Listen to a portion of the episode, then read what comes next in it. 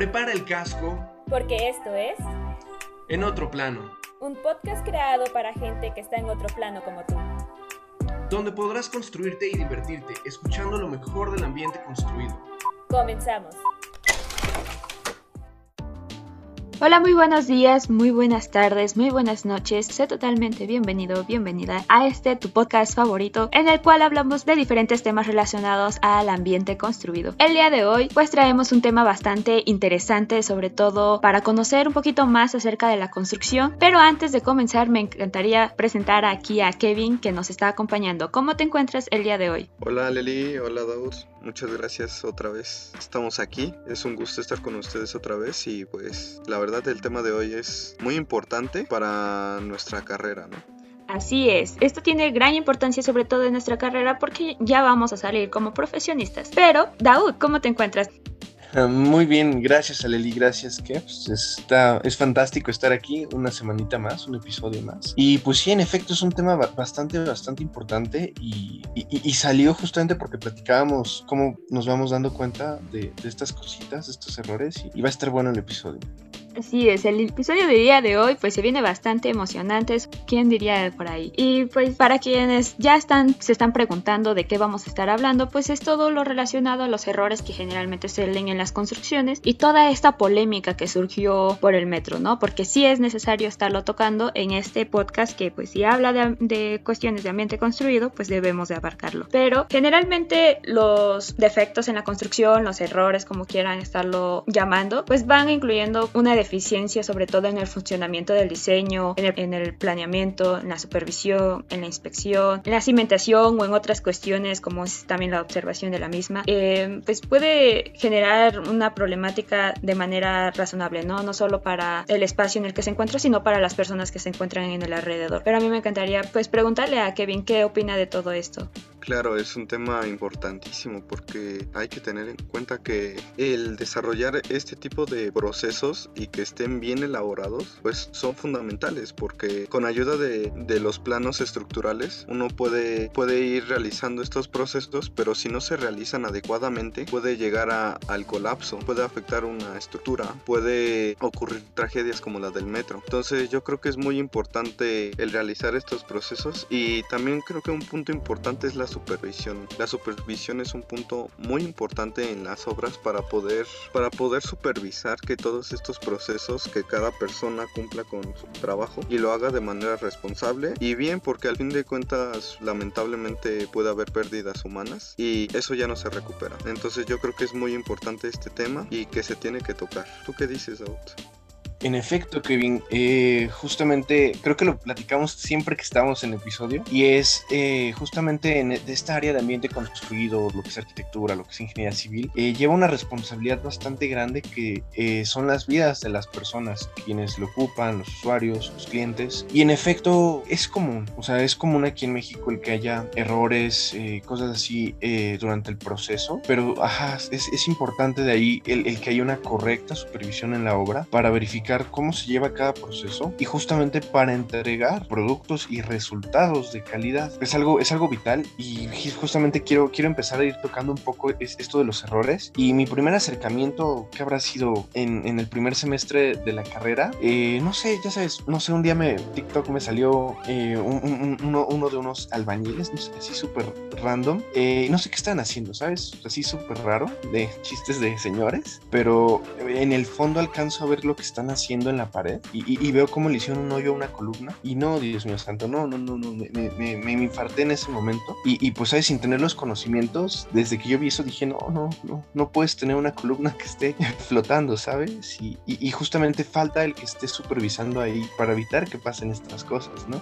Así es, porque está todo raro que nada más hagan un hoyo en la columna y como que, no sé, piensen que únicamente las varillas que están ahí van a estar resistiendo pues todo el peso de una casa o todo el peso de un edificio. Es algo hasta cierto punto ilógico, ¿no? ¿Por qué le vas a estar haciendo un hoyo a algo que pues termina aguantando toda la estructura de, de la casa, ¿no? Que son como los pilares este, principales para que ésta tenga la fuerza necesaria, ¿no? Para que no se caiga. Y pues luego, o sea, por estos errores comunes que suceden, que generalmente no son muy conocidos, conocidos porque aquí en México pues se da mucho lo de la autoconstrucción, pues salen bastantes catástrofes como lo hemos visto durante el sismo que tuvimos ahí en el 2017 y también estas cuestiones que también sucedieron por la línea del metro 12, que ahí no quiero decir que fue autoconstrucción porque en realidad sí, sí se tenía en cuenta todo un diseño, ya se venían con empresas relacionadas que sí sabían de construcción y todo por ahorrarse a veces algunos cuantos pesos terminan cayendo en toda, pues metiéndose a la corrupción básicamente, ¿no? O sea, al final de cuentas su ética no, no termina siendo tan, tan visible, o sea, es lo que terminan olvidando los valores que tiene una persona que estudia ingeniería civil, pero pues al final estos desperfectos nos terminan costando muchísimo y entre ellos pues pueden estar involucrados algunos, algunas cuestiones como son los elementos estructurales, como es el concreto, la albañilería, la carpintería, también las tierras de gran extensión, la resistencia mecánica, algunos circuitos eléctricos por ahí, también el agua sobre todo que ahorita se ha vuelto como un problema bastante eh, controversial, pero pues vaya, vamos hablando también un poquito de lo que sucedió acerca de en la línea 12, ¿no? Kevin, ¿tú qué nos traes acerca de esto? Bueno, también algo que antes de, pasar a este punto también me gustaría recalcar algo, ¿no? De que aunque los albañiles son trabajadores y que, y que son gran parte de los que sostienen esta, este ambiente construido, creo que también es muy importante que también se respeten los planos, ¿no? Los planos estructurales, porque por algo se hicieron. Por ejemplo, yo me acuerdo que en primer semestre una profesora nos contó que, en, que a veces en las mezclas, cuando se hacían las mezclas de cemento in situ, a veces le, a veces pues con la experiencia que tienen los albañiles, pues realizaban la mezcla como se sabía, ¿no? Ya se sabían dos cubetas de cemento, tal, ¿no? Pero al fin y al cabo no siguieron las normas que lleva el plano estructural. Y pues, ¿qué pasa con esto? De que si no ponen los ingredientes milimétricamente como, como se pide, pues claramente que va a haber un descenso de la resistencia del concreto, ¿no? Entonces creo que es algo muy importante que pues cada uno haga su chamba, hay que seguir las medidas, debe de haber una supervisión. Y bueno, ahora comentando eh, lo del metro, pues creo que fue una, una desgracia, pero creo que también nos sirve para reflexionar del mal trabajo que se hizo, ¿no? De que debemos de, de realizar un buen trabajo como ingenieros civiles porque pues, lamentablemente hubo pérdidas en, en esta falla del metro y pues eso no está bien, ¿no? Se supone que como ya lo comentábamos en otros episodios, mm, nuestra carrera es brindar seguridad a las personas. Entonces si no brindamos esa seguridad, pues las personas ya no van a poder confiar en los lugares en donde están. ¿No crees, Daud? Pues sí, como dices, tal que seguridad las personas van a hacer uso eh, de la infraestructura, ya sea pública y, también la privada. Dices, bueno, si ya no puedo confiar en un ingeniero de una empresa de talla no solo nacional, sino internacional, eh, y, que se supone también tuvo que haber sido un proceso con seguimiento del gobierno, pues, ¿sabes? Ahora regresas a tu casa y dices, no, pues ahora mi casa que me la hizo tal maestro y así, híjole, ¿cómo confío? Y justamente, y, perdón, y, quiero retomar este cachito porque por a lo mejor para los que no, nos escuchan que, que, no tengan esta experiencia a lo mejor con ciertos términos, eh, aprovecho para lo que me refería de, a veces si saco como ranuración, es, es lo que se hace en las paredes para eh, las instalaciones eh, de agua, todas estas tuberías, para que estén dentro de la pared y tú como cliente no lo veas. Y justamente pues lo que se hace es muchas veces tal cual, llegan a la parte donde hay una columna, donde hay también a veces una viga y ¡zas! le hacen un hoyo, si no es que rompen toda esa sección para pasar los tubos de PVC, los eléctricos y, pues así, ¿no? Y, justamente todo esto parte de, no sé si malas prácticas que estén arraigadas, que se, no sé, como algún tipo de, desinformación eh, popular, algo que es muy común. Y sí, de nuevo, lleva por eso la importancia de que haya este seguimiento, de que haya esta supervisión. Eh, y, justamente el metro fue algo eh, muy sonado por las consecuencias que tuvo, porque fue algo del gobierno, pero quiero hacer mucho énfasis en que estas deficiencias no solo se dan en las construcciones, en la infraestructura pública, sino eh, es, las malas prácticas son muy comunes más en países como México, justamente por la autoconstrucción y, por las personas que no recurren a, profesionales para construir, ¿saben? Claro, Dado, tienes mucha, mucha razón. Y pues comenzando con lo del metro, pues el metro se construyó en el 2008 y lo inauguraron el 30 de octubre del 2012. Se cerró en el 2014 para corregir algunos tramos, porque pues claro que hubieron quejas, la supervisión, lo cerraron en el 2014. En el 2017, con el sismo del 19 de septiembre, pues hubo daños en la línea 12, pero se realizaron las reparaciones que según eran necesarias. Y el 3 de mayo del 2021 fue cuando colapsó, lamentablemente. ¿Tú qué, tú qué piensas, Aleli? ¿Tú este, qué has visto que fue lo que ocasionó el derrumbe de este metro? Pues desde mi punto de vista yo siento más que la culpa la tiene pues quien está encargado de supervisar, ¿no? Porque generalmente se hizo como toda una polémica que de aquí fue las personas que tuvieron la culpa fueron los soldadores cuando en realidad pues los soldadores lo único que hacen es pues les dan las indicaciones y tienen que hacerlo, ¿no? Pero al final de cuentas no controlan que la compra de materiales, en dónde van a estar ubicados, cómo está el diseño y se terminan culpando personas que al final pues tienen que hacer su labor, ¿no? O sea, están obligadas a estar siguiendo órdenes de otras personas y es lamentable que estemos cayendo como en esta eh, pues en estas falacias, ¿no? Que se, que se generan de es que la culpa la tiene el soldador, pues en realidad ¿qué estaba haciendo el supervisor que estaba haciendo eso, ¿no? Y también ¿qué estaba haciendo la persona encargada? Vaya que le dieron el título de estar pues manteniendo ahí, ¿no? Las instalaciones seguras. Ya en su momento en 2017 el director del metro de la Ciudad de México, Jorge Gaviño, eh, aseguró que la línea ya había nacido con problemas endémicos que no se iban a poder solucionar. Jamás en su vida, sí, jamás. Ya, o sea, ya lo tenían contemplado en el 2017. Y además tenían cuenta que se tenía que estar haciendo un, mantenimiento de manera permanente. O sea, si ya se conocían que,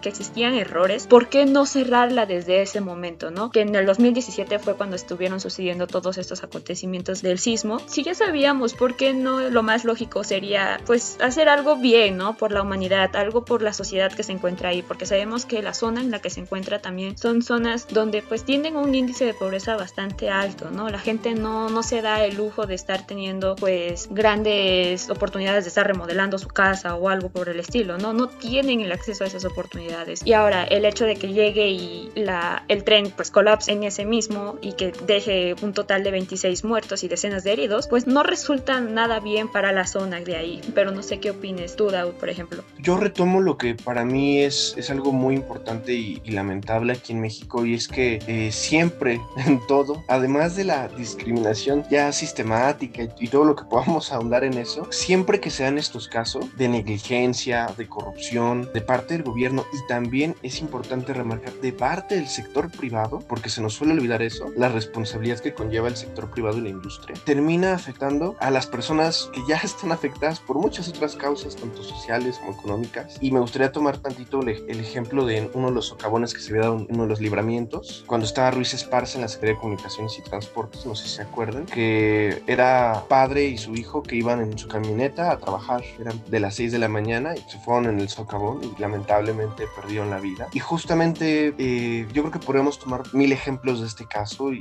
principalmente este del metro, a, quien terminan afectando no solo son personas inocentes, sino son estas que, no sé cómo decirlo ya, hay comunidades que ya son vulnerables en algún aspecto y que no reciben justicia por parte del gobierno, ¿saben? Es, e, e, es, triste eso y justamente se pierde es, esta ética laboral, tanto de los servidores públicos como eh, de los profesionistas dentro del sector privado, de, de, hacer una buena obra, de supervisar, de comprar los materiales, etcétera, etcétera, etcétera. Híjole, está casi completamente perdida aquí en México, ¿o no, Kevin? Totalmente de acuerdo con ustedes. Creo que pues es una gran pérdida porque, por ejemplo, hablando de esto de lo social, pues afectaron a 450 mil usuarios al día. Imagínense cuántas personas no a ese metro y pudo haber pasado en cualquier momento, ¿no? O sea, pudieron haber más muertes, más, más pérdidas humanas lamentables por estos hechos, ¿no? Y justamente las constructoras que realizaron fue ICA, Carso y Alstrom. Entonces, y estas empresas diciendo, no, pues es que los trenes no eran compatibles con las vías, ¿no? Y esto decía que esto provocaba que habría un desgaste en el sistema de las vías. Pero viendo el, dictamen que dio la DNB, que fue la empresa que dio los dictámenes, que una de las cuantas empresas que, que dio este seguimiento a este caso, pues dijo que en algunos casos faltaban pernos, en otros casos estaban todos los pernos, pero no eran del material que se requería. Había diferentes eh, concretos de diferentes resistencias. Eh, las varillas estaban muy pegadas, estaban muy pegadas a la capa exterior del concreto. Y por último las soldaduras eran, pues las soldaduras solo llegaban a la mitad, ¿no? Y las soldaduras de dichos pernos también no fueron las adecuadas, no se llegaron a los buenos términos. Entonces creo que esto sí definitivamente fue una catástrofe. Y ahí se pregunta, ¿no? ¿En dónde está el DRO, ¿no? El director de obra, ¿no? ¿Dónde estaba, eh, o sea, qué estaba supervisando? ¿Qué estaba haciendo, ¿no? ¿Tú qué piensas, Ale?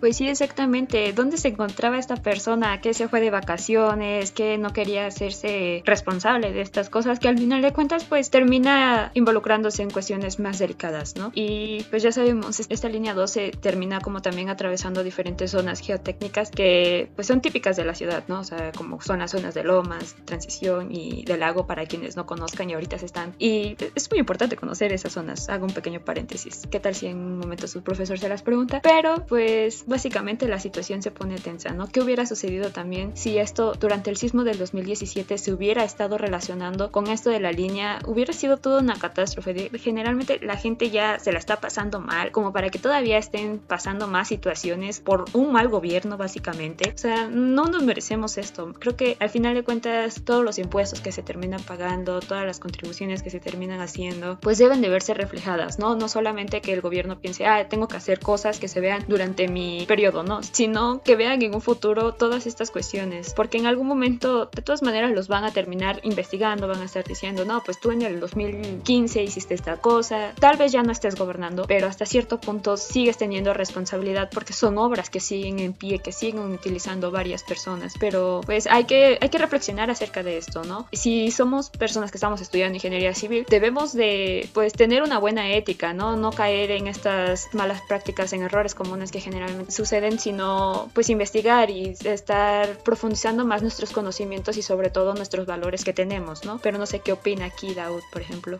Justamente, o sea, creo que lo básico es tener una ética profesional sólida, o sea, el, poder hacer frente a la corrupción privada, pública, todo esto. Y también quería mencionar lo que decías del 2017 y, retomo. Eh, justamente ya, ya, había, ya había habido daños durante el 17, las personas ya habían denunciado eh, desprendimientos del recubrimiento de las varillas, etcétera, etcétera. Y como en otros casos, eh, igual podemos darme ejemplos, las personas son las que denuncian, llaman la atención y es la lenta respuesta o la nula respuesta de las autoridades lo que lleva a estas situaciones, ¿no?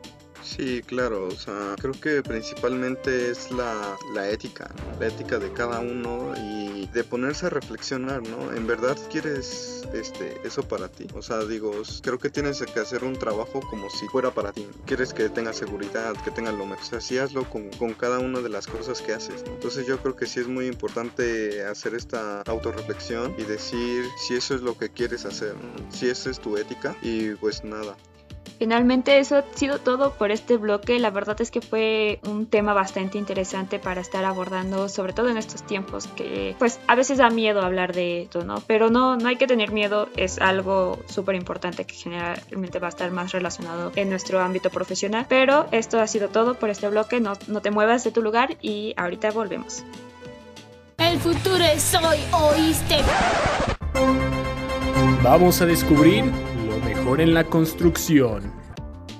Estamos de regreso aquí en su podcast favorito, hablando de todo lo relacionado al ambiente construido y el día de hoy pues te traemos una noticia muy especial para estar reflexionando un poquito más acerca de lo que ya hemos hablado en el bloque anterior. Pero aquí Daud nos va a estar trayendo esta bella noticia creo que ya la mayoría ha escuchado esta noticia, pero no por eso es menos importante. Eh, y como recuerdan, justamente lo que les mencionaba de, lamentablemente, en la mayoría de las tragedias en México, las personas ya lo saben desde antes, advierten, denuncian, y es esta falta de escucha lo que lleva a que se den. Entonces, pues es sobre lo que pasó este 10 de septiembre, pues el desgajamiento en el Cerro del Chihuite, en la parte que, en el borde entre Tlanepantla y Gustavo Madero, que sepultó varias casas, cayeron piedras eh, las más pequeñas de 2 toneladas, unas de 8, unas de 10 toneladas. Eh, y justamente pues es muy lamentable y esto debido a muchos factores y es lo que quería que comentáramos en, en este espacio, ¿saben?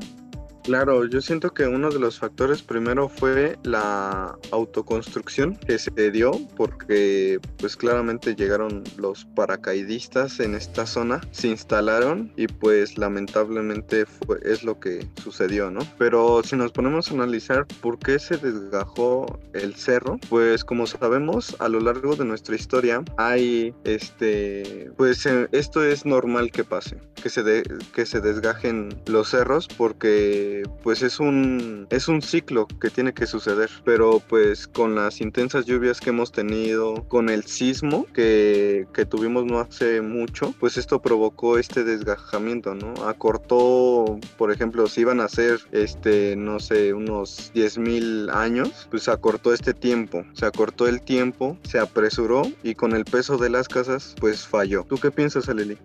A mí de lo que más me está preocupando de toda esta situación es como la reubicación que le van a estar dando a las personas. Muchas de ellas pues no están muy conformes de que pues les estén cambiando de hogar. Vaya, es su patrimonio donde han estado durante varios años y que pues vaya, no estar teniendo un buen control porque también es un poco culpa del gobierno. Ya sabía que ahí no se pueden estar construyendo y quién estuvo dando en realidad los permisos, ¿no? O cómo es que viendo semejante casa al lado de un cerro no se puede puede estar como teniendo algunas medidas, ¿no? O sea, es algo tan preocupante por estar platicando porque lo hemos visto en las noticias como es que pues estas personas dicen, no, es que yo no me quiero reubicar de casa porque ahí está toda mi vida, ahí están tanto sacrificio que estuvimos teniendo y es algo que generalmente no se habla. ¿Cómo es que estos fenómenos naturales terminan afectando a la sociedad y sobre todo pues sus vidas cotidianas? Claro, y pues ya para terminar, pues estaría bien una conclusión de cada uno sobre este problema mi conclusión es de que repetimos, Rey, este, en cada programa es importante consultar a un ingeniero geotecnista o un ingeniero en estructuras para poder hacer estos análisis y que te pueda determinar si es correcto construir en el lugar o no es correcto, para que no pueda suceder este tipo de cosas y tu patrimonio no quede en peligro. ¿no? ¿Tú qué piensas, Daud? ¿Tú qué concluyes de este tema? Pues sí, en general son muchos factores, son sociales, hay, un factor económico ahí eh, subyacente muy grave eh, y que justamente ha llevado a que el gobierno no le diera la atención, que en 30 años nadie ha analizado el estado del cerro eh, y justamente pues sí, lo de siempre, el recordatorio es necesario acercarse, asesorarse. la UNAM, por ejemplo, varias universidades, entre otras, tienen fuentes de apoyo justamente ya sean alumnos, ya sean libros y justamente para crear un espacio más seguro, eso, eso es necesario y eso es, es básico. Así es, también estudiantes pueden poner a su disposición sus conocimientos, ¿no? Porque para ello, pues también van a estar trabajando en un futuro para el servicio también de la comunidad, para brindar sobre todo comunidades que estén seguras y no estén siendo afectadas por fenómenos naturales, los cuales pueden ser evitados. Pero por este bloque ha sido todo, este ha sido un episodio bastante genial, donde hemos tocado bastantes puntos importantes, interesantes y sobre todo aquellos que generalmente no se quieren hablar, pero pues aquí hablamos de ello eso ha sido todo. Muchas gracias por estarnos escuchando.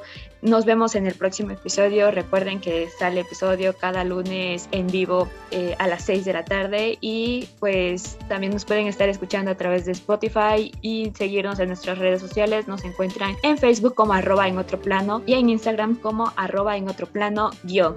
No se dejen engañar, solo hay un podcast en Frecuencia SEM que habla de ambiente construido. Eso ha sido todo y muchas gracias.